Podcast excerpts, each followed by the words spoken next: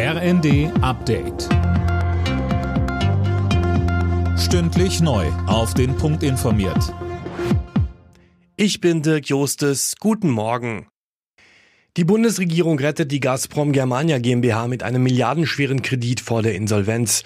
Außerdem soll das Unternehmen anders als zuletzt geplant über den September hinaus unter Treuhandverwaltung des Bundes stehen.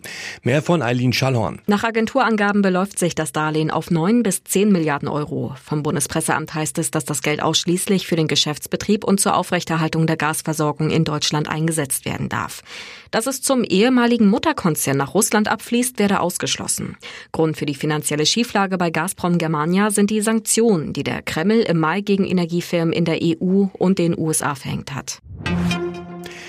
Die befürchtete Corona-Sommerwelle ist bereits Realität, das sagt Gesundheitsminister Lauterbach im Interview mit der Rheinischen Post. Angesichts steigender Fallzahlen ruft er Risikopatienten und ältere Menschen dazu auf, sich eine Auffrischungsimpfung zu holen. Der Europäische Gerichtshof für Menschenrechte hat ein neues britisches Abschiebeprogramm vorerst gestoppt.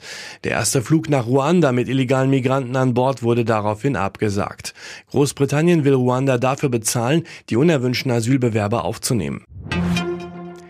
Die CDU-Spitzen kommen heute zusammen, um eine verpflichtende Frauenquote auf den Weg zu bringen. Der Antrag für den nächsten Bundesparteitag sieht vor, dass Parteivorstände ab der Kreisebene zur Hälfte mit Männern und Frauen besetzt sein müssen. Die Frauenquote in der CDU soll demnach ab 2025 greifen. Nach vier Unentschieden in Folge hat sich die Fußballnationalmannschaft in Frust von der Seele geschossen. Deutschland besiegt Italien beim Nations League Heimspiel in Mönchengladbach mit 5 zu 2.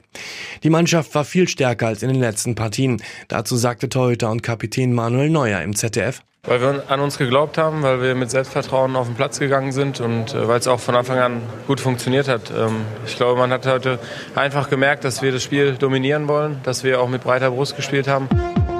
Alle Nachrichten auf rnd.de